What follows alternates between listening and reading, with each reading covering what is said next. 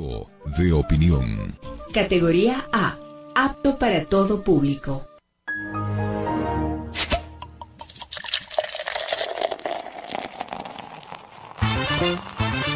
No somos viejos, Tampoco jóvenes. pero tenemos sed informativa Medios divertidos. y con una pizca de revelación. Entérate de las noticias Los datos perturbadores, y la buena onda. eso sí, con mucho pero mucho rigor. No hay texto, no hay texto, no hay texto. Acá inicia Bajo el Ocaso. Porque te metemos la información en caliente. Yo todavía voy por mi primera cerveza. Esto lo hago para divertirme, para divertirme, para divertirme. Con el auspicio de Digitaxi S, la app del taxi seguro, la plataforma friendly. Identifícala por su color magenta.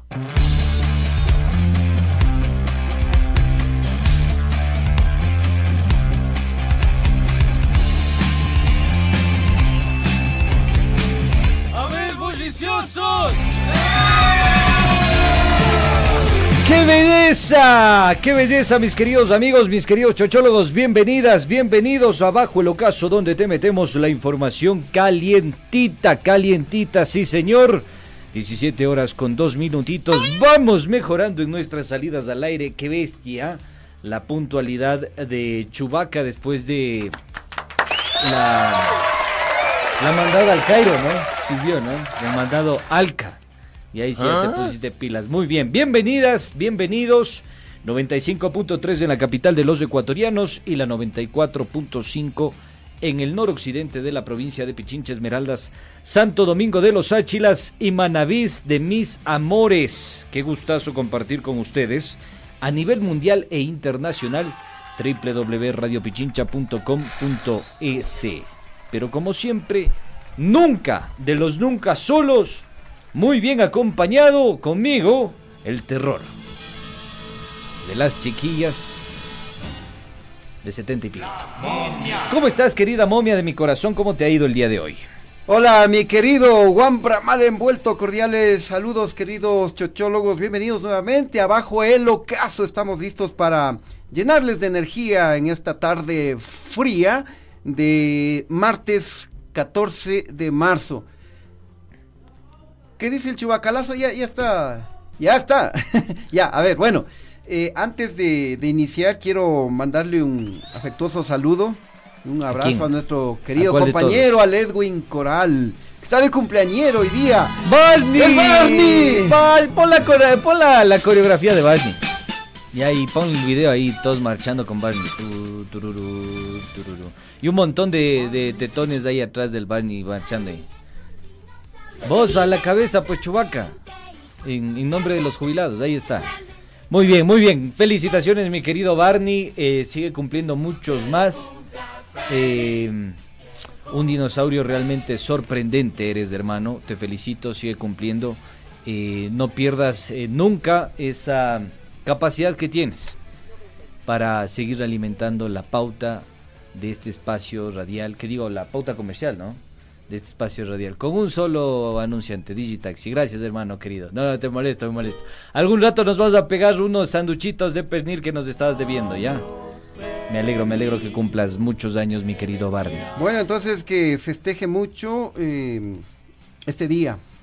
Nuestro querido compañero que está de cumpleañero, ¿no? Ya, ya no, le, ¿Cuántos- ya no le molestes mucho, oye. ¿Cuántos- Por- cuántos si años Por el día de cumple? cumpleaños siquiera, ve. ¿Cuántos, cu- cuántos años cumple el Barney, ve? No tengo idea. Oh, chama, 50. Ah, pues ha sido joven, ve. Esta Ya que es la está, radio de los, de los adultos ahí. mayores, ha sido joven el, Ya. el Barney. Bueno, eh, vamos para adelante porque tenemos hoy bastante información y vamos a tener una entrevista también. Eh, va a estar Muy con bien. nosotros en los próximos minutos el general Pablo Rodríguez, eh, general en servicio pasivo de la Policía Nacional, quien eh, justamente fue cesado de la institución por la mano de la entonces comandante general Tania Varela, que a su paso protegió junto a los generales Giovanni Ponce y al general Terán al presidente de la República. Con Muy el bien. informe del Gran León. Así que no se pueden perder esta ¿El entrevista. Gran León o del León de Troya? El León de Troya, el León de Troya. Ya me fusionaste al padrino con el gran... eh, Ya, ya. Bueno, eh, entonces eh, arranquemos inmediatamente. Recuerden amigos que somos eh, retransmitidos por Radio Muisne 92.3 FM en Esmeraldas y también por Radio Líder Amazónica TV Online. Eh, ¿Oímos los saludos por hoy? Porque tú tene- digas, eh, tenemos... Tenemos mucho, vamos demasiada acelerando entonces. Sí, sí, vamos, vamos. Bueno, arranquemos. entonces, eh, ajusten sus cinturones. Hoy no, no hay saluditos. eh, sabemos que nos quieren y los queremos como no tienen idea. Pero en este preciso momento nos vamos con información en caliente. Información en caliente.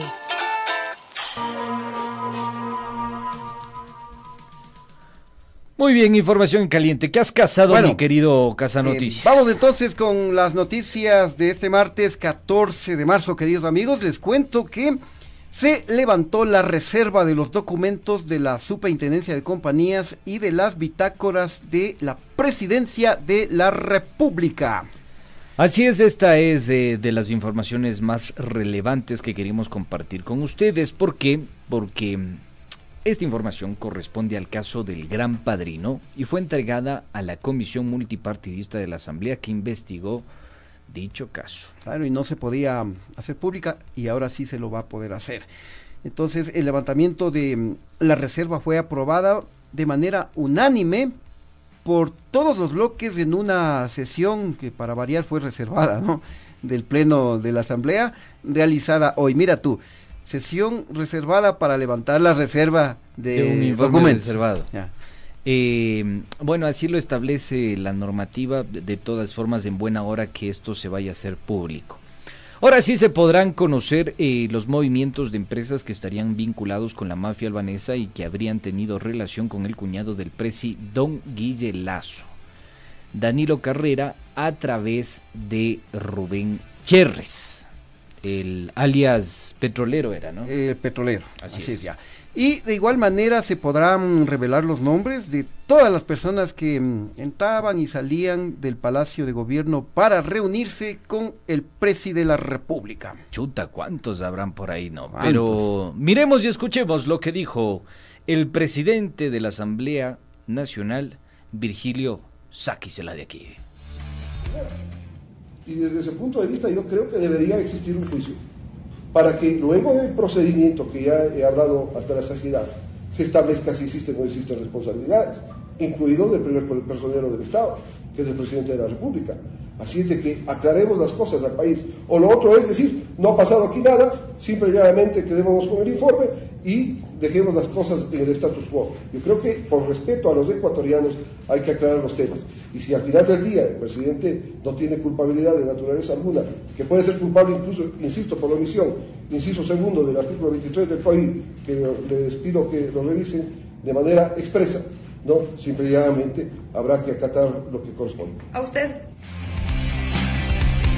Ahí está, Ahí, está, el criterio del presidente de la Asamblea Nacional, quien dice que debe haber juicio al presidente de la República, don Guille Lazo, ¿no?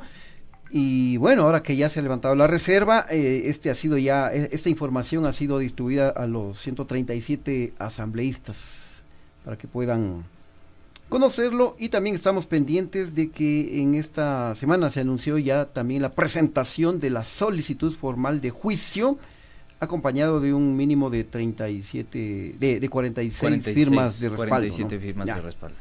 Bien, eh, entonces en esta semana ya tendríamos certeza de si sale de la Asamblea Nacional, pasa al CAL, aprueba el CAL y se va para la Corte Constitucional.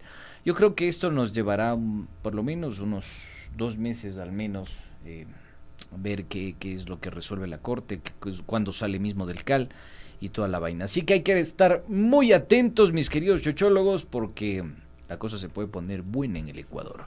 Más información, mi querido Ruguitas. Dale. Vamos entonces, eh, ponte pilas con esta, mi querido chochólogo, la ex ministra de Transporte María de los Ángeles Duarte, a quien el gobierno de Argentina concedió asilo político en diciembre de 2022 abandonó la embajada de ese país en Quito y ahora se encuentra en Venezuela. Miren ustedes. La Cancillería de Argentina confirmó que Duarte se presentó en la embajada de su gobierno en la ciudad de Caracas. La exfuncionaria tomó la decisión en vista de que el gobierno de Don Guillelazo se ha negado a conceder el salvoconducto que le permita viajar hasta Argentina. Y mm, recordemos que Duarte fue condenada a ocho años de prisión por el caso Bochor, eh, el caso Sobornos, ¿no? Así es. Y sobre mm, este tema se pronunció su abogado Diego Correa. Escuchemos Miremos lo que dijo, Y ¿ya? escuchemos, exacto.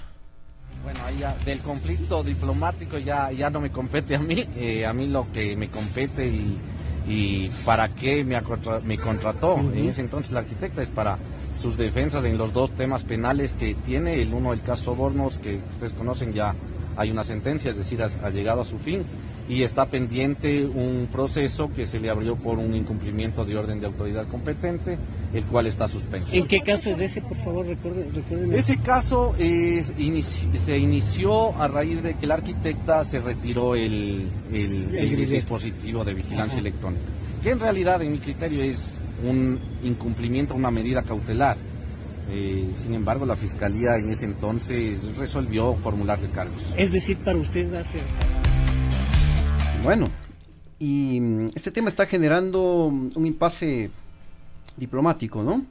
Podría y ser. también hay el toque eh, político que obviamente le da el gobierno ecuatoriano a través de la Cancillería, la diplomacia ecuatoriana haciendo política, porque si tú eh, eh, has, podido analizar toda la información que se ha generado desde la Cancillería, ha habido muchísimos calificativos eh, políticos sobre este caso. Así es. em, y muchos epítetos, muchos adjetivos por parte de la Cancillería, calificaciones que quizá en el rigor ju- jurídico no caben, no cabrían. Mm, por ejemplo, este hecho de, de- la fuga, que incluso muchos medios de comunicación ayudaron a generar esta interpretación. Pero jurídicamente es inviable en vista de que eh, la ex ministra exigió el salvoconducto, no se lo concedió y también ya gozaba de un asilo diplomático otorgado por la República de Argentina. Y hay que recordar que eh, un gobierno está en la obligación, porque así lo determinan las normas eh, internacionales, los acuerdos, los tratados, está en la obligación de conceder el salvoconducto cuando un gobierno de manera soberana eh, concede asilo, asilo político a cualquier persona. Y en este caso, eh, el gobierno de don Guille Lazo se ha negado a dar ese salvoconducto. Y ojo que con esto eh, lo que estamos haciendo es refiriéndonos específicamente al salvoconducto y a la situación diplomática y al asilo que concedió la Argentina, más no al tema penal que es el que, digamos, está enfrentando la ex ministra. Eso no nos compete porque nosotros no somos abogados. Exactamente. Pero sí que quede claro este tema. Bien. Así es. Y bueno, y sobre esto la Dianita Salazar, la fiscal general de la Nación, se pronunció ¿Qué dijo? y dijo lo siguiente a través de su cuenta de Twitter. Ahí lo tenemos. ¿Qué dice? Ahí está en pantalla para la gente que nos sigue por el streaming. Dice lo siguiente. En el caso Sobornos, Fiscalía hizo su trabajo con contundencia, dice ella, ¿no? A nombre del Estado ecuatoriano, es decir, de todos los ciudadanos. Qué bestia, qué linda. Pero cuando suceden hechos como este, vale preguntarse hasta cuándo vamos a permitir que los sentenciados se burlen de la justicia. Ah, caramba, ¿no? Ya basta. Incluye un amplio comunicado generado por la Fiscalía General del Estado, ¿no? Eh, Eh, sí, o sea, eh, palabras más, palabras menos, ella dice que esto es una burla para la ciudadanía y los funcionarios honestos que trabajan en contra de la corrupción y la impunidad. Vamos a ver si actuó de la misma forma en el caso León de Troya. Sí. Y si la fiscalía hizo exactamente lo mismo en el mismo caso. Exactamente, porque hasta ahora no conocemos cuál será la situación legal de toda la gente que ha sido salpicada en este caso, por ejemplo, Hernán Luque Lecaro, el propio Rubén Cherres, Eh, Dritan Chica, el albanés, alias del albanés, porque ellos legalmente no tienen, alias del agrono. ellos, eh, que, que yo sepa, legalmente no tienen ninguna acción judicial en concreto, ¿no? No, no eh, me refiero a que eh, haya habido, digamos, una orden de, de prisión preventiva, alguna medida de esa naturaleza, No, la hay hasta ahora, ¿no? De hecho, yo me atrevo a decir que tienen antecedentes penales que han sido eh, dilucidados por la autoridad competente. han sido diluidos, es la palabra, perdón. Diluidos por la autoridad competente. ¿Cuál es la autoridad competente? Vamos a ver. Pero claramente estas personas siguen operando y trabajando en contubernio con la mafia albanesa, mientras la justicia y la fiscalía, sobre todo, de espaldas a los intereses del país. Porque definitivamente la fiscalía y la justicia se han convertido en actores eh, políticos, ¿no? Políticos, Políticos, sin miedo al eh, éxito, hay que decirlo. Eh, órganos de persecución. Exactamente. Bueno, y mientras eh, eh, hacía este pronunciamiento la fiscalía, les contamos una, una lamentable noticia, ¿no? Porque un hombre que había sido reportado como desaparecido fue encontrado asesinado en Guayaquil la noche de este lunes. Qué lamentable. Se trata de Franklin Troncoso, quien era trabajador de un hospital de Guayaquil. Su desaparición se reportó el 11 de marzo por sus familiares y la Fiscalía General del Estado. La última vez que lo vieron con vida fue en el sector de la Bahía, en el centro de la ciudad, cuando había dejado a su hijo y partió a hacer una carrera de taxi. Él era taxista también. Lo encontraron dos días después, lamentablemente asesinado, con impactos de bala incluso. Qué lamentable, fíjense todo esto que sucede en nuestro país. Lamentablemente esta no, no tiene un final feliz. Lo que sucedió con la pareja acá en la capital tuvo un final feliz. En este caso no hemos tenido la misma celeridad. Habrá tantas preguntas que realizarse, pero esto es lo que viven la mayoría de chochólogos a diario en este país. Bueno, y vamos con la última información ya para entrar de lleno al caso Gran Padrino a propósito de los audios revelados el día de hoy por el medio digital La Posta. Eh, una información que nos preocupa sin duda a todos los ecuatorianos, porque les cuento, queridos amigos, que el precio de los huevos y otros productos procedentes de las gallinas se incrementaron en un 20% debido a la gripe aviar. ¿Y ahora? ¿Qué Y vas a hacer?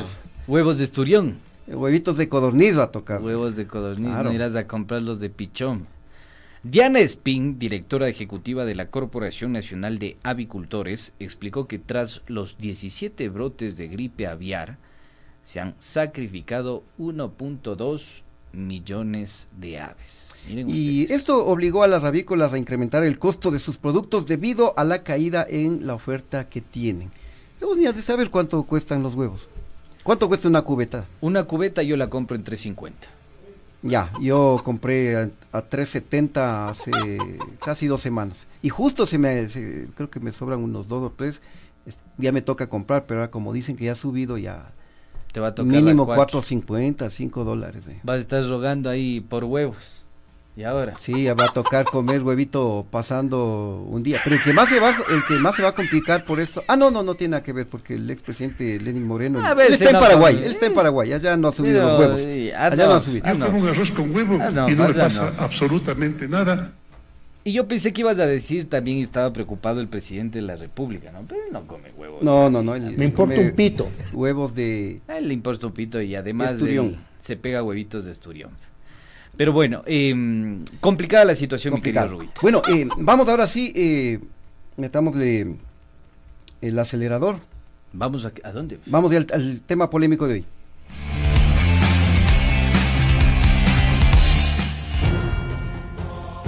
Esta es la polémica del día.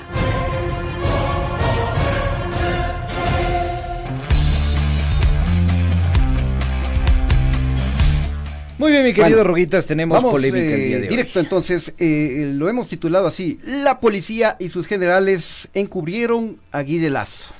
Así es. Eh, los colegas del medio digital Aposta revelaron esta mañana varios audios de conversaciones del entonces comandante general de la policía, Tanita Varela, y los generales eh, Giovanni Ponce y Mauro Vargas sobre el caso El Gran Padrino, el Gran Padrino Lazo. Vamos directo al grano. El primer eh, audio en el que el general Giovanni Ponce, quien en ese entonces se desempeñaba como director nacional de investigación antidrogas, nada más y nada menos, ¿no? Eh, coincide con el general Mauro Vargas, quien era el director de inteligencia. Los dos coinciden en que se debe cerrar la investigación eh, porque eso iba a afectar a don Guille Lazo. Miremos y escuchemos. ¿Cuántos casos nosotros no hemos investigado ni descubierto? Y precisamente desde que está como, eh, metido el presidente, nosotros estamos metiéndole todo el corazón. Esa es mi preocupación. Al menos yo creo que esto deberíamos cerrar, porque esto mañana le, le va a afectar al presidente. Sí, sí, yo también creo ese poco la idea. Ustedes, el presidente Brasil está investigando. ¿Cuántos casos? Ahí está. Ahí está. Comediditos los dos, ¿no? Ahí.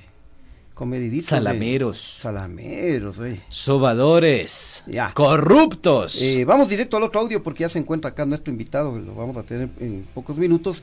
En el segundo audio, Tania Varela habla de los aportes de Rubén Cherres a la campaña electoral de Guillermo Lazo. Mira qué grave. Miremos y escuchemos. Él puede haber metido en la campaña eso, pero no están en las cuentas del banco porque el, el presidente mismo mandó a verificar. ¿Y qué tiene que ver? Yo le diría, ¿el presidente qué le va a decir? O sea, si dicen que han comprado mascarillas y han regalado, a mí no me han dado mascarillas. Esas mascarillas no han entrado a la... Ellos han ido, han comprado y se han hecho los alegas con Mundo, ellos tendrán que devolverlo al, al partido, ¿no? Yo no creo que he entrado porque eh, Guillermo Lazo tenía su salvavidas y, y a él le entregaban las cosas la Cruz Roja, porque yo recibía parte de eso. No le va a tomar, no le va a tomar, eso lo va a decir hasta el presidente. Porque para que le tomen como un aporte a la campaña, ¿dónde están los papeles?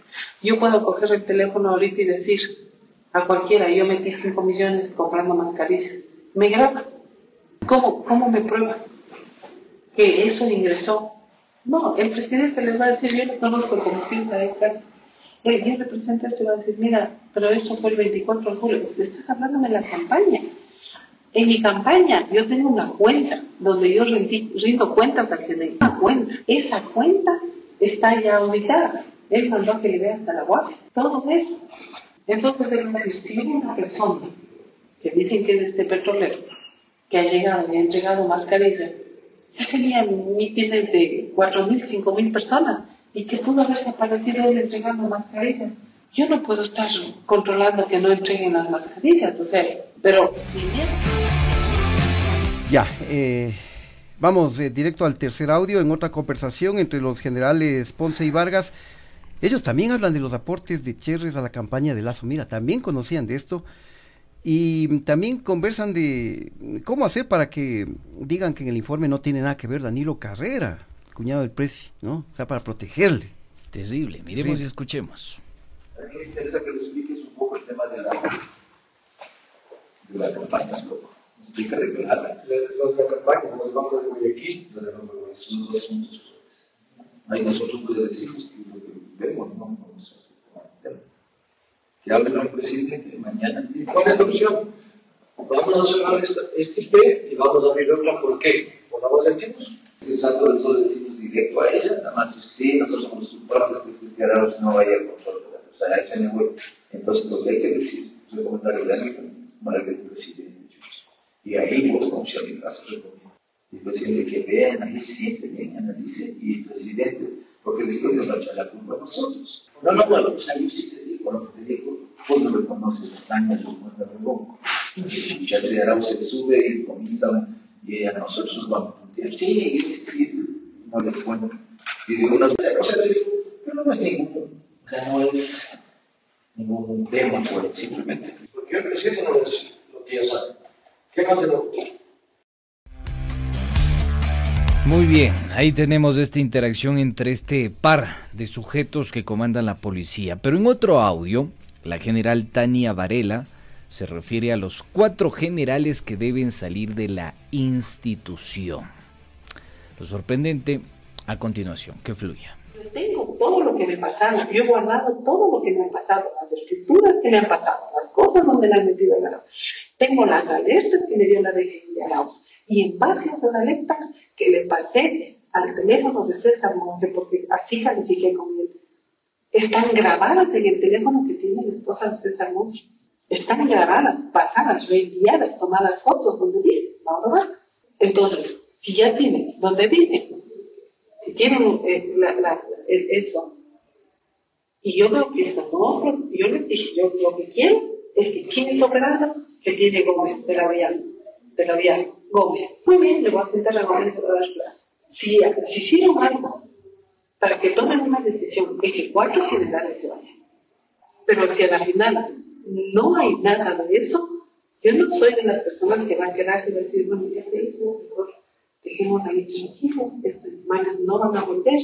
Yo estoy convencida de que el presidente sabe por qué toma mi decisión y el presidente, mientras él sea presidente, no van a volver a la cárcel. Eso lo digo ahora, no van a volver mientras... A ver. Mira tú, ¿no? Gravísimo, ¿no? Gravísimo, dice, mientras sea presidente Guillermo Lazo, estos generales no van a volver. No van a volver Ese a la era el temor de Policía Tania Varela. Ya. Pero aquí vale recordar lo que ya habíamos eh, revelado hace algunos días sobre los pedidos de la general Varela para que se cesen funciones a cuatro generales y que además incluya a esos oficiales en un informe que debía ser entregado a la Embajada de Estados Unidos sobre los narcogenerales. Eh, veamos lo que señala eh, parte del informe de la investigación denominada León de Troya. En este documento dice textualmente la señora general Tania Varela habría solicitado a uno de los oficiales de la investigación León de Troya para que agregue y haga constar en el informe los nombres de los generales Pablo Rodríguez, con quien vamos a conversar en pocos instantes. Él era inspector general de la policía. También el general Edgar Correa, director de Bienestar Social. Y Paulo Terán, director de Atención Integral de Salud. Eh, además del general Víctor Arauz, ¿no? Y eh, el presidente Guillermo Lazo inmediatamente le hizo caso, ¿no? Y a la es. general Varela y emitió el decreto que lo tenemos acá, con el cual cesó en funciones a los cuatro generales. Esto El fue inmediato al día siguiente. 146, así es, así es. Se cesa en funciones a estos generales, pero ¿cuál fue el interés de Tania Varela para que se desvincule a cuatro generales? El informe León de Troya señala lo siguiente. Ponle en pantalla, mi querido Doraemon. ¿Qué dice el informe de León de Troya, mi querido Ruitas? A ver, eh, ah, esta parte es muy importante porque se refiere a la eh, entonces comandante Varela. Dice, cabe recordar que el hoy general Edwin Francisco Noguera Cosar, actual comandante de la Zonal 8, es esposo de la excomandante general de policía en funciones a la fecha de ascenso Tania Varela, según la fuente humana que informó a este frente. Eh, a este frente parlamentario. Existían varios conflictos entre el excomandante general y los ex generales cesados por el presidente de la República, toda vez que era indispensable para ella que estos sean cesados, ya que si ellos ascendían, formarían parte del Consejo de, de Generales, del cual para agosto del año 2021 su única integrante era la eh, Tañita Varela, ¿no? O sea, ella quedaba solita Claro. para elegir al esposo, más Ya. claro, dicho en criollo. Exactamente. Ella sola fue quien calificó los ascensos de los coroneles y entre ellos estaba el esposo, esposito. que ahora así es general. Ahora es general de la República del Ecuador de la Si Policía estaban los cuatro generales, ellos no daban paso a este ascenso. No daban paso al ascenso del esposito. Ya, y em, Tania Varela también, como ya lo dijimos, em, pidió que se incluya a estos cuatro generales en, una, en un documento que debía ser entregado a la Embajada de Estados Unidos. Así es, de los, de los gringuitos para decir Ya. que ellos eran narcogenerales. Bueno, eh, tenemos más información sobre este, pero, nos va a faltar el tiempo, así que vamos, a, vamos con nuestro anunciante. eh, Vamos, luego a la eh, pausa y vamos de lleno a la entrevista. Ya, perfecto. Es- vamos a seguir topando este tema, mis queridos amigos, así que por favor no desesperen porque da mucha tela que cortar. Mientras tanto, ya está en el estudio nuestro invitado el día de hoy, el general de la Policía Nacional, que nos va a contar algunos detalles al respecto. Exactamente, ya, pero antes de esto, recuerden amigos que Bajo el Ocaso llega con el auspicio de Digitaxi, tu taxi seguro. ¿Sabías que, que ya puedes bajar la aplicación del taxi amarillo formal? Ellos son los únicos con conductores calificados, conectado con el sistema E EQ911, seguro de accidentes y contra terceros con adhesivos de seguridad y códigos QR.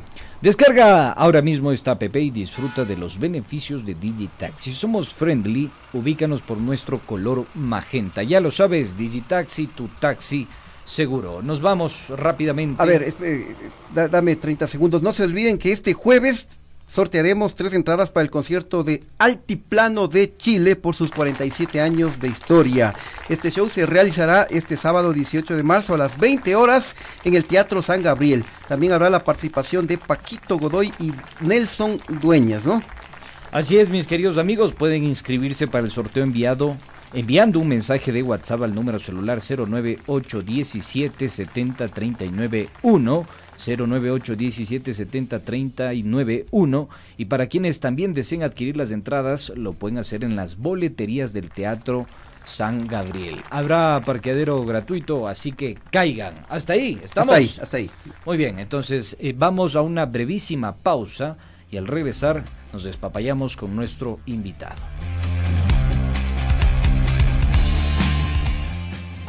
Inicio del espacio publicitario. El año avanza y nuestros emprendedores también. Ven y consumen el rinconcito de Pichincha. La feria de apoyo a los emprendedores de Radio Pichincha. La cita es este viernes 17 de marzo en las calles Mallorca N24 198 y Madrid, sector La Floresta, en el horario de 9 a 15 horas. En esta feria tendremos productos comestibles como café, chocolates, galletas, artículos de artesanía y diseño. Ven y selecciona regalos ideales para tu familia y amigos mientras disfrutas de música en vivo. Además, Pichincha Humana estará presente con la especialidad de odontología. Radio Pichincha apoya los emprendimientos y sirve a su comunidad. El año avanza y nuestros emprendedores también. Ven y consumen el rinconcito de Pichincha. La feria de apoyo a los emprendedores de Radio Pichincha. La cita es este viernes 17 de marzo en las calles Mallorca N24 198 y Madrid, sector La Floresta, en el horario de 9 a 15 horas. En esta feria tendremos productos comestibles como café, chocolates, galletas, artículos de artesanía y diseño. Ven y selecciona regalos ideales para tu familia y amigos mientras disfrutas de música en vivo. Además, Pichincha Humana estará presente con la especialidad de odontología. Radio Pichincha apoya los emprendimientos y sirve a su comunidad.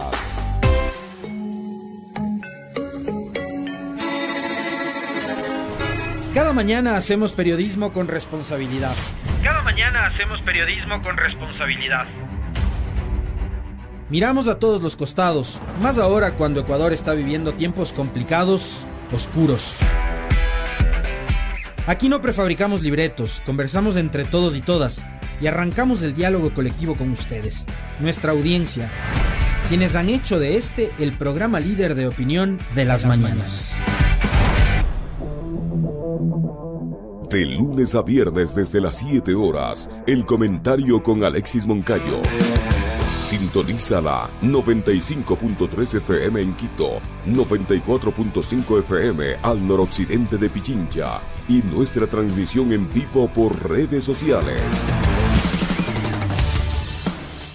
Radio Pichincha, somos el otro relato. El año avanza y nuestros emprendedores también. Ven y consumen el rinconcito de Pichincha. La feria de apoyo a los emprendedores de Radio Pichincha. La cita es este viernes 17 de marzo en las calles Mallorca N24 198 y Madrid, sector La Floresta, en el horario de 9 a 15 horas. En esta feria tendremos productos comestibles como café, chocolates, galletas, artículos de artesanía y diseño. Ven y selecciona regalos ideales para tu familia y amigos mientras disfrutas de música en vivo. Además, Pichincha Humana estará presente con la especialidad de odontología. Radio Pichincha apoya los emprendimientos y sirve a su comunidad.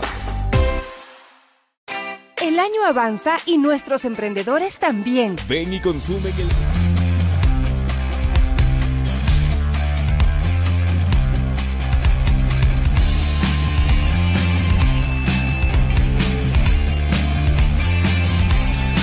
Bien, Muy eh, bien. de regreso. 5 De de la tarde, regreso. 34 minutos y ya eh, nos acompaña el general Pablo Rodríguez y como ya hemos explicado el contexto, él fue uno de los cuatro altos oficiales que fueron cesados por el presidente Guillermo Lazo por pedido del entonces comandante general Tania Varela, quien además de eso eh, pidió eh, que se incluya los nombres de estos cuatro mm, altos oficiales en un informe que debía ser entregado a la Embajada de Estados Unidos. Así que eh, vamos a conocer hoy eh, la verdad de el general Pablo Rodríguez. Que al Andrés. final tuvo resultados, ¿no? Tuvo Tuvo, resultados. resultados. se le retiró la visa y no solo eso, sino también resultados humanos sensibles. General, es un gusto saludarlo, un gusto que comparta en nuestro estudio. Créame que nosotros no hacemos entrevistas, pero dada la ocasión y la situación muy lamentable que está viviendo el país, sobre todo en el ámbito de la seguridad y sobre todo en estas denuncias y revelaciones de los audios filtrados por este medio digital Aposta, realmente eh, hemos, nos hemos tomado el atrevimiento de invitarlo para que usted cuente su versión y la verdad que usted sostiene al respecto de los sucesos. ¿Qué pasa con este informe León de Troya? Eh, hubo una disposición tácita, fehaciente de la general Tania Varela para que a ustedes los involucren con el denominado caso de los narcogenerales. Cuéntenos, por favor. Buenas tardes. Bienvenido. Andrés y Adrián, buenas tardes eh, a la ciudadanía. En primer lugar, yo quiero agradecerles a ustedes porque, como tras cámaras eh, había indicado, mi madre falleció el 22 de febrero. Así es, y lo lamentamos. Y el 23 de febrero salió ya el informe del Frente Parlamentario Anticorrupción. Analógicamente le digo, es un milagro y es un milagro hecho por mi madre. Luego vienen varios textos y varias revelaciones como las que el día de hoy publicó La Posta ya con audios debidamente eh, estructurados en donde se escuchan claramente las voces de la señora general Varela, del general Vargas, del general Ponce y de algunos otros oficiales que uno puede identificar durante 36 años de servicio que ha, vivido en la institución policial. Y sí, yo pienso que eh, este proceso no solamente inicia con, la indagación fiscal que se tenía previsto por el fiscal de, Manta. Yo creo que es un poquito más antes inclusive, porque eh, cuando hablamos y, analizamos desde una óptica policial, nos damos cuenta que ellos recién a esa fecha, ¿no? Piden que se haga las, las escuchas y que se haga las vigilancias y seguimientos. Pero eso quiere decir que días antes o meses antes ellos ya tuvieron, los agentes me refiero, ellos ya tuvieron esa información, ¿no? Esa información. En temporalidad estamos hablando específicamente de cuando ya se eligió eh, o, se votó la entre la primera y la segunda vuelta electoral de la elección del señor presidente Lazo. Más o menos ahí yo calculo porque eh, tomando en cuenta el, el tema de la, de la temporalidad, ellos sacan esa información de otros procesos de investigación. Cuando uno analiza bien este informe León de Troya, se va dando cuenta de eso, porque es por fuente humana que anterior. interrumpa, eh, para contextualizar, para que la gente nos comprenda, es decir, que el seguimiento que la policía estaba realizando para las operaciones o sobre las operaciones de la mafia albanesa ya tenían un antecedente que se iba mucho más allá. Mucho más antes de la fecha de inicio de las vigilancias y seguimientos. Eso es lo que yo eh, eh, corroboro ahí. Luego, esta información, nosotros tenemos una, lógica que se llama la compartimentación. ¿No? ¿Qué quiere decir? Que cada, cada nivel tiene que saber la información que se merece saber. En este caso, por ejemplo, yo fui el director general de operaciones en un tiempo y después fui el inspector general. Por compartimentación yo no conocía en ningún momento de esa información. Lo que está haciendo la DGI usted no sabía. Así es. Solamente el director antinarcóticos, el subdirector, el director de inteligencia, el subdirector y las personas que conocían este, este hecho podían haberlo ah, dado esa información, que es una información privilegiada, es una información sensible, que puede, y este momento ustedes se van dando cuenta de que esta información está poniendo en riesgo hasta la democracia del país. Esa es la realidad. Como una persona o como varias personas este momento pusieron en riesgo eh, la seguridad del país y la democracia del país. Cuando nosotros nos damos cuenta de este, de este aspecto, eh, efectivamente es porque eh, alguna información ya nos llegó, pero claro, ¿qué es lo que sucede? Al tener esta información privilegiada, la señora Tania Varela va eh, específicamente a la presidencia de la República, ¿no? el 13 de, de junio del de 2021 a casi tres meses de que se posesionó Lazo, ¿no? Exactamente, pero lógicamente acuérdense que ella fue ratificada en el mando antes. Exactamente. Entonces, por eso yo colijo de que ella tuvo esa información mucho más antes. Porque en, ninguna, eh, en ninguna historia de la Policía Nacional una comandante es ratificada por, por otro gobierno. Simplemente está de comandante, o se mantiene o, se- eh, o simplemente le retiran. Pero no hay una, una forma que se llame ratificación, no existe. Entonces yo... eh, Quizás se ratificó por la información que tenía. Indudablemente para mí es, es, es un hecho. Ella tuvo la oportunidad de conversar con él antes y le dijo, esta información tengo, pero cuando uno va escuchando ya los audios del día de hoy, ¿no? Ella, ella, ella reconoce, ella reconoce que tuvo información parcial, es decir, no fue la completa, sino fue varias, eh, varios países que se llaman partes de investigación y que después el analista va, va cotejando todo y va haciendo todo un informe. Pero en ese momento ella tenía información parcial y con eso se fue. ¿ya? Ahora, ¿por qué se va el 13 de julio? Porque justamente, perdón, el 7 de julio, porque justamente el 13 de julio, el 7 de julio ella va a la presidencia de la República y habla con el señor presidente. Porque el 13 de julio a nosotros ya nos tenían que comunicar la calificación de ascenso, ¿no? Y paradójicamente nuestra calificación de ascenso toditas son menores de 12 cuando toda la vida nosotros hemos tenido más de 19. Entonces, ¿qué hizo la, qué hizo la señora en esa reunión con el señor presidente? Para mi concepto, present- hizo dos presentaciones, ¿no? Ahí dice el oficial que se, ya conocía el tema de la, de la información de León de Troya, la información de los nexos de Danilo Carrera, de, de Cherres, Cherres. eh, exactamente. Y me imagino que ahí le metieron el tema de Víctor Arauz, ¿no? Porque es la única persona. Ustedes tienen ya el informe, ¿no? Ustedes tienen el informe y específicamente en la página, eh, ya el informe León de Troya, en la página 50, ¿no? Donde está la, la escucha que le hacen a, a Víctor Arauz, ¿no? Y también está otra escucha, ¿verdad? La, eh, la número 12, donde se habla de una introducción de paquetes de droga. ¿no? ¿Cómo esta, esta, esta investigación fue archivada? Cuando aquí ya, ya está eh, el agente evidenciando este tema. Antes de la, antes de la número... A ver, eh, pre- precisemos, general. La introducción de paquetes de droga, ¿a quién? en una empresa. Justamente aquí hay varios, varias, varios eh, eh, em, escuchas, ¿no? Aquí lo que estamos haciendo es simplemente que el agente coge en esta página 50 que ustedes pueden ver, el agente coge y le dice eh, cuál es la persona que llamó, cuál es el interlocutor y cuál es el, el- la sinopsis de, de la, de la conversación, ¿no es cierto? Y ahí ustedes encuentran eso. No sé con qué persona estuvieron hablando, pero ahí está lo que transcribe la persona que estuvo haciendo las escuchas, es decir, la persona que estuvo escuchando la, la interceptación de llamadas telefónicas. Y claro, más abajo está justamente la eh, el tema de una llamada telefónica en donde se identifica al, al general Víctor Arauz. Él sabrá y él sabe por qué lo hizo, por qué lo hizo.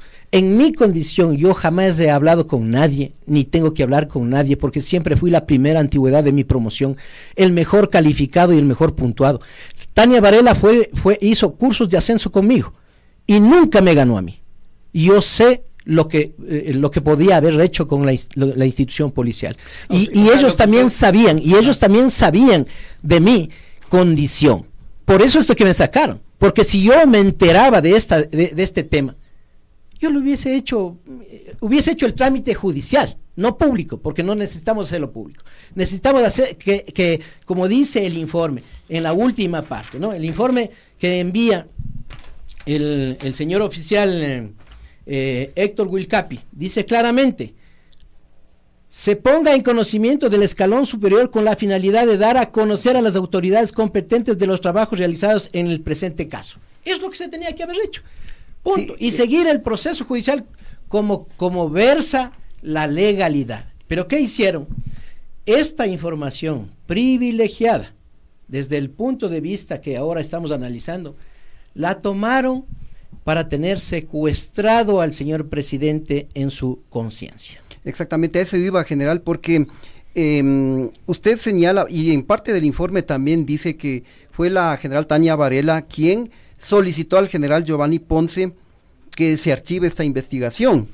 Es decir, que eh, Eh, ¿Usted cree que el presidente fue chantajeado primero por la comandante en ese entonces, Tania Varela, y también para, por los generales eh, Ponce y también por el, general Mauro Vargas, que luego esto se, digamos, se ratificó en el caso de, del femicidio de María Belén Bernal, porque el presidente anunció la baja de estos dos generales y hasta el día de hoy estos altos oficiales siguen en la institución. ¿Fue chantajeado el presidente? Yo de lo que estimo y de lo que veo, no solamente por, las, por la experiencia, sino también por el, informe del Frente Parlamentario, ¿no es cierto? Primero, el, presidente conocía del, informe. Segundo, segundo, aquí claramente en la, en la página 59 indica sobre la reunión el 7 de julio del 2021 en la presidencia a las 13 horas 40. Luego, aquí mismo en el informe, eso es lo que dice el informe, no lo digo yo como Pablo Rodríguez personalmente. Ahora ya tenemos elementos de convicción. El informe dice claramente que sí, que efectivamente eh, hubo no solamente un tema, de, un tema de sepultar esta información, sino que desintegraron al equipo de investigación y los enviaron para todo lado para inclusive para exponerle su vida en, unidades en las cuales ellos podrían haber tenido complicaciones, ¿no? Eh, general, le pido que nos detengamos em, un momento en este en este punto. Vamos a hacer una pequeña pausa. Eh, tenemos una pauta que cumplir. Vamos a hacer una pequeña pausa. Por favor, queridos amigos, Encánchense a la señal de Radio Pichincha porque las importantes revelaciones que está haciendo el general en este preciso momento nos convoca a todos. Es de interés público. Volvemos en segunditos. de Pichincha. La feria de apoyo a los emprendedores de Radio Pichincha. La cita es este viernes 17 de marzo en las calles Mallorca N24 198 y Madrid, sector La Floresta, en el horario de 9 a 15 horas. En esta feria tendremos productos comestibles como café, chocolates, galletas, artículos de artesanía y diseño. Ven y selecciona regalos ideales para tu familia y amigos mientras disfrutas de música en vivo. Además, Pichincha Humana estará presente con la especialidad de odontología. Radio Pichincha apoya los emprendimientos y sirve a su comunidad.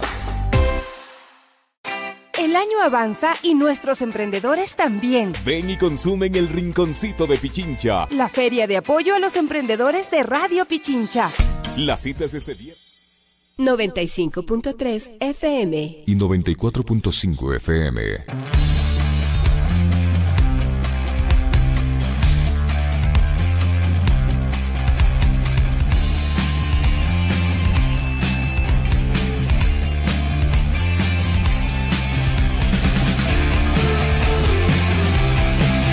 Bueno, bueno, eh, ya estamos de vuelta luego de esa eh, breve pausa. Continuamos entonces con, con, este diálogo.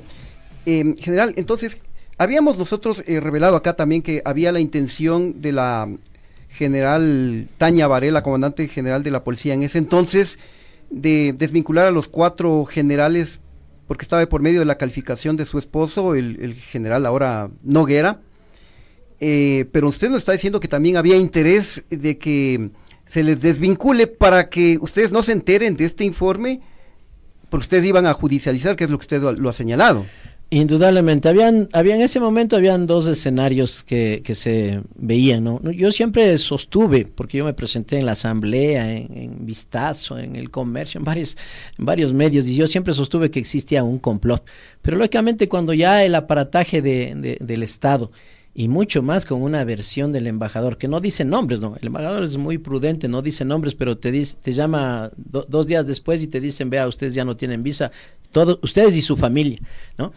Y, ya, ya te quedas totalmente sorprendido, porque uno se queda en una indefensión total, en una indefensión total. Y claro, lo que uno, uno eh, observa ahí es que efectivamente ellos eh, tuvieron dos escenarios. El primero, eh, no había vacantes para ascender a general de distrito, excepto una, ¿no? Al sacarnos a nosotros ya tenían cuatro. Entonces, por consiguiente, ya podían ascender la promoción que, eh, seguía, que está el, esposo de la, de la, señora general Varela, ¿no? Y que, y que por temas de calificación y esas cosas él podría o no podría ascender, eso, eso mm, ya no, no viene al caso. Eh, el tema segundo es que ya viéndose en este problema, ya habiendo utilizado el informe, ¿no es cierto? Ellos dijeron, con estos no podemos contar. Especialmente, yo le digo, conmigo, no podemos contar. mis policías me conocen de toda la vida. Saben quién es el general Pablo Rodríguez, quién fue institucionalmente. Y ellos sabían a carta cabal que si yo me quedaba, yo me quedaba ahí, pues yo no podía ser inflexible en estas cosas. Yo tenía que seguir el proceso judicial, no como lo hicieron acá. Lo que hicieron es simplemente tapar, tapar, tapar, hacer tantas cosas para dejarlo ahí e inclusive eh, ustedes eh, el día de hoy se enteraron toda la documentación. Jamás la policía puede pedir un archivo de una causa. Jamás la policía, porque el, tema del archivo, eh, perdón, el tema del, impulso fiscal o, del tema de la investigación está a cargo de la fiscalía. Ahora, sobre este tema que usted menciona, el está a cargo de la fiscalía. Producto de todo lo que ya conocemos y lo que se ha ventilado a la opinión pública, ah, también parecería, presuntamente, la interpretación que nos da todos los sucesos es que acá hay una, digamos, un contubernio entre varios elementos, varias instituciones, policía, fiscalía y viceversa. ¿Qué pasa realmente con esto? Porque recordemos que hay un archivo desde la fiscalía de esta investigación, producto de este fiscal de Manabí, y posteriormente también estas presiones de eh, los generales de la cúpula policial. ¿Qué está sucediendo con la institución? ¿Qué está sucediendo con la justicia? Em, ¿Hay un contubernio, una complicidad general? ¿Qué piensa al respecto? Yo no he querido participar muy, muy fuerte en este tema porque siempre he respetado a mi institución.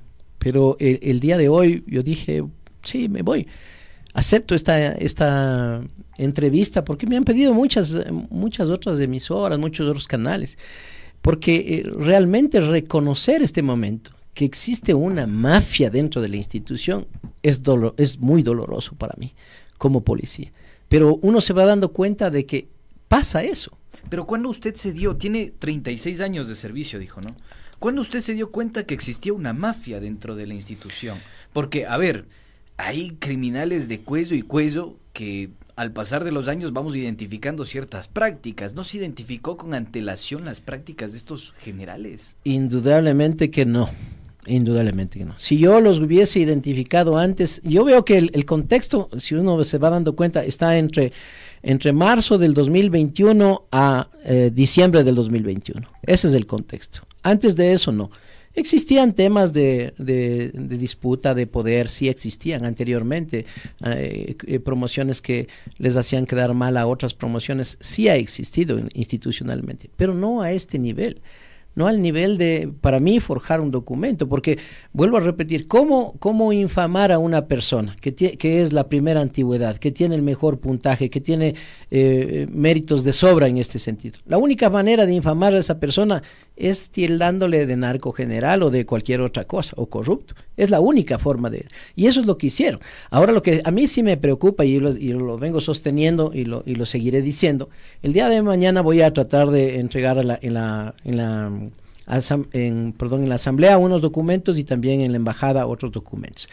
Porque eh, yo no creo, yo no creo que el embajador de los Estados Unidos, eh, a no ser que haya sido, también engañado, ¿no? diga y haga estas, estas aseveraciones o haga estos, estos actos con una información así sencilla. Ya tenemos este momento, ¿no es cierto? El, informe León de Troya.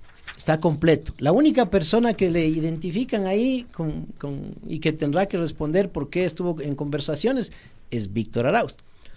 En el informe de la, del Frente Parlamentario identifica claramente así también que la única persona que se nombra ya es Víctor Arauz. Y el resto de generales, ¿de dónde aparecimos? ¿De dónde, en, dónde sale el general Fabián Salas, que yo le pedí autorización para decir el nombre de él? Que es el director de asesoría jurídica. Ni siquiera es un oficial, es un oficial de, línea. Operativo. operativo que esté en antinarcóticos, en alguna cosa. Que es el director de asesoría jurídica y que, eh, de lo que tengo entendido, ahí le amenazaron y le dijeron, porque perdió la, la acción de protección en contra de, de Víctor Arauz, el que tiene que saber de la decisión de la juez. Por eso le metieron también en la lista. Y él es otra persona que también fue retirada la visa con sus familiares. Entonces, ¿cómo es que la embajada americana hace todas estas cosas. Lógicamente, el tema de la visa a mí no me interesa, a mí no me interesa. Lo que me interesa es el tema del honor de la, de la institución policial, el tema del honor de la familia, el tema del honor de, la, de, la, de las personas. Eso es lo que me interesa. Ahora, la visa e, es secundaria. Ahora bien, general, ¿usted considera entonces que la general eh, Tania Varela eh, entregó información eh, no correcta, de alguna manera engañó a la Embajada de Estados Unidos y usted va a presentar alguna acción eh, incluso penal porque le costó el cargo a usted, alguna acción penal en contra de la general Varela. Estamos eh, generando toda esta información. El día de hoy eh, salieron estos audios. Ya estamos con el abogado pidiendo justamente que se levante de acuerdo a un debido proceso, porque es necesario levantar toda esta información conforme la norma en un debido proceso, no porque eh, sale en un medio de comunicación ya es una información eh, fidedigna, ¿no? Tengo que hacer los, eh, el procedimiento correspondiente, pedir que se nos, con cadena de custodia, que se nos entreguen los audios y todas las actividades relacionadas, y luego de eso se hará los procesos legales que se tengan que realizar. Yo ya tengo hecho eso. Yo no quería generar mayor complicación, vuelvo a repetir, por, por respeto a la institución policial pero creo que ya es hora de, dar la vuelta a la página y, enfrentar estas cosas como, verdaderamente debemos hacerlo los hombres de bien. Ya, ya basta eh, de manchar el nombre de la institución policial. Si tuvieran dignidad, eh, simplemente darían el paso al costado y que otras promociones eh, suban para subsanar todo este, este malentendido y esta manipulación que han hecho de la institución policial. Ahora, ¿hasta qué punto está contaminada la institución policial? Le pregunto esto general, producto de lo que sucedió también en el caso Bernal. Digo, hay un teniente de la policía que cometió un femicidio dentro de lo que calificaron en su momento como el castillo de Grayskull. Eh, le pregunto esto porque realmente a uno le preocupa la situación en la que se encuentra la policía y no es nada más y nada menos que la garante de la paz y la seguridad de toda la ciudadanía. ¿Hasta qué punto está contaminada la Policía Nacional? Bueno, al observar este, este proceso inusual de cómo se manejó la información y cómo se, cómo se manejó todos estos datos para tratar de generar un, beneficio, esa es la realidad, un beneficio para determinadas eh, eh, promociones, porque tomemos en cuenta un tema. Mm, eh, la, eh, la, comandante general le dejó en sucesión al siguiente, que es eh, Carlos Cabrera Ro, ¿no? que es compañero de él. O sea, de esa promoción fueron tres comandantes generales. ¿Y por qué le dejaron? Porque justamente tenían esta información del sartén, ¿no es cierto? Agarrado del mango del sartén. Esa información les permitía hacer y deshacer todas las cosas que querían, que querían realizar. Ahora, Usted sostiene que le apretaban al presidente de la República. Indudablemente, indudablemente, indudablemente. El, el tema aquí eh, radica justamente por eso, el caso de María Belén Bernal. El presidente, y, aquí también lo, lo, indica en la, en la página 68 del, del informe de la, del Frente eh, Parlamentario, ¿no es cierto? El presidente públicamente dice, vamos a retirarles a tales personas, a tales generales y a tales personas que se evidenció muchas, eh, muchas cosas, como por ejemplo el hecho de haber dado un memorándum, y no una vez, sino varias veces para que unos oficiales de la policía vayan a jugar fútbol en vez de estar trabajando y estar patrullando la ciudad, ¿no? Entonces eh, eh, hicieron eso y eso ya es un tema de un abuso. Por orden de Ponce encima. Más. Indudablemente eh, ustedes tienen los, los, datos y no fue un, un solo memorándum. ¿no? Fueron varios memorandos anteriores y por consiguiente esos, esos temas tienen una, una consecuencia. Y ahí el general eh, Patricio Carrillo, que estuvo de comandante eh, general y después fue ministro del Interior, acuérdense, ¿no? Él quiso tomar correctivos allá. Imagínense el poder de ese informe, que le votaron a Patricio Carrillo y los generales se quedaron, ¿no? Para que se dé cuenta de, de la que magnitud. Está diciendo es gravísimo, ¿eh? Con ese informe también extorsionaron a Patricio Carrillo. Yo pienso que toda esta, esto es una cola todo esto es una cola, porque por, qué el representante del Estado, que es Patricio Carrillo, el, ministro del Interior, tuvo que salir, ¿no? Y los generales, no, se quedaron ahí, correcto, bien, bien, gracias, eh, siga la vuelta de la hoja y continuemos nomás. No, es, es, un tema bastante complicado. Y yo pienso que, o sea, el señor presidente a esta altura de la vida ya tendría que tomar una decisión en ese sentido. Porque ahí yo pienso otro, otro tema. O sea, eh, ¿es solamente el informe León de Troya o hay otros informes más? ¿Hace cuánto estaba operando la mafia albanesa en el Ecuador? No, exactamente. Eh, eh, exactamente, hay muchas cosas que están allá, porque ahí, a uno le entra dudas como, como un oficial de policía, ¿no es cierto? Yo ya, ya está develado toda la información, ya está todo, todo se sabe este momento. Ya sabemos qué es lo que hicieron, eh, ya sabemos eh, en dónde metieron mano, eh, ya sabieron las, lo que nos infamaron a nosotros, todos sabemos, ¿ya? Pero ahí seguimos, y seguimos arrastrando ese, ese lastre, y seguimos como gobierno arrastrando toda esta complicación. Entonces, para mi concepto, existe más información que tendría que salir a la luz. Por supuesto. Eh, se nos ha acabado el tiempo. En general, para finalizar, usted ha sido enfático en que existen mafias en la Policía Nacional. ¿Dónde están esas mafias? ¿Están en el alto mando actual de la policía? No, yo, me refiero específicamente al tema de cómo manejaron la información, ¿no es cierto? Al, tener una, un complot que, que se hace para, para retirarle a una promoción o a varias promociones, es justamente una acción mafiosa. El, el hecho de, de eh, coger este eh, eh, un documento y generarlo o indisponerle al uno o, o, o, peor aún lo que yo les, les, les digo, ¿no?